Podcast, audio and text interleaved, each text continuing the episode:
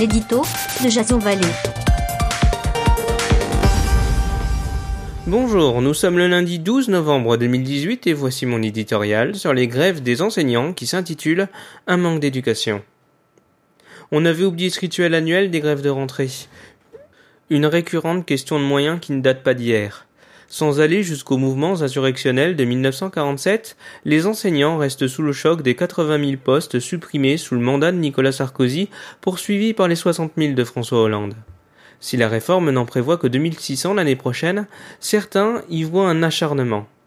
Mais interrogeons-nous sur l'encadrement de ces professeurs. Des vagues soulevées suite à cette enseignante braquée par une arme fictive pour un simple bulletin de présence témoignent de la multiplication des actes violents en France.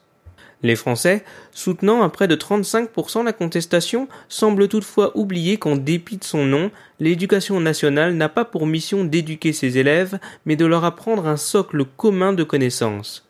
C'est aux parents en effet qu'il incombe d'apprendre les règles élémentaires de politesse, respect et savoir-vivre à leurs enfants. On ne peut pas dénoncer l'enlisement d'une situation connue depuis des années et contester l'arrivée d'un gendarme comme proviseur adjoint dans un lycée de Stein. D'autres dysfonctionnements, comme Parcoursup et l'orientation des bacheliers, sont autant de dossiers à mener de front pour le ministre Jean-Michel Blanquer.